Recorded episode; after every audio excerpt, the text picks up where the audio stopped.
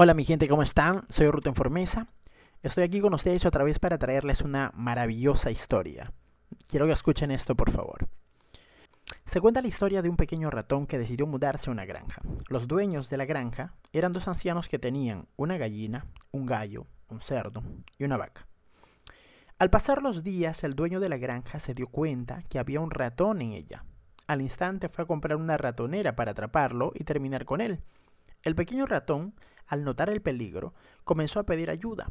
Primero fue el gallinero, pero el gallo y la gallina le dijeron que no era problema de ellos y continuaron rascando. Luego fue donde estaba el cerdo. Este respondió que no tenía tiempo. Finalmente fue donde la vaca, la cual le dijo que no podía ayudarle y ya que tenía muchas tareas que hacer.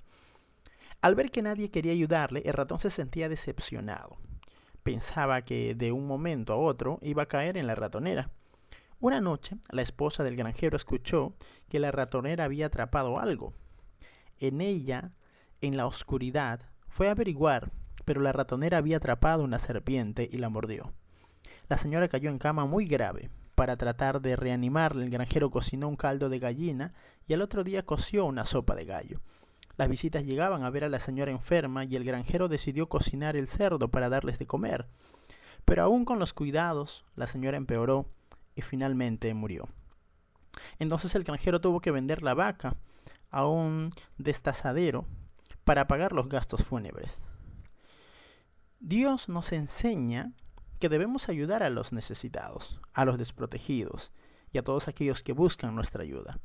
En Hechos 20:35, un hermoso pasaje nos menciona algo muy importante, donde dice, esto os he enseñado de que trabajando así, se debe ayudar a los necesitados y recordar las palabras del Señor Jesús que dijo, más bienaventurado es dar que recibir.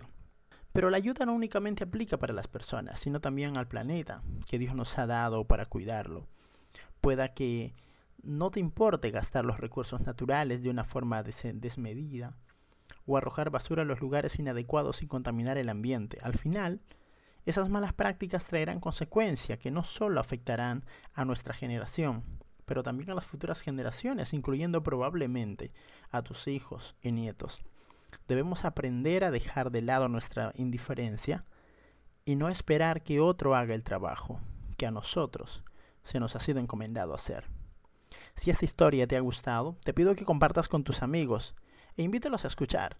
Eso ha sido todo por hoy. Muchas bendiciones y muchos abrazos. Nos encontramos en la próxima historia.